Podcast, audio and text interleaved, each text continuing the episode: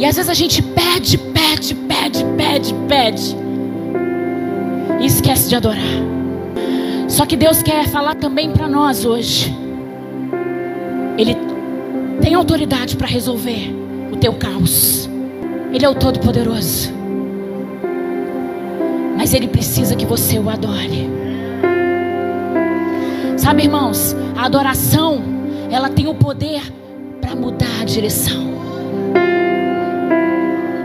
Tem até uma música que diz que enquanto você adora, Ele peleja por você. Ele luta as tuas guerras. Porque a oração, ela muda o ciclo.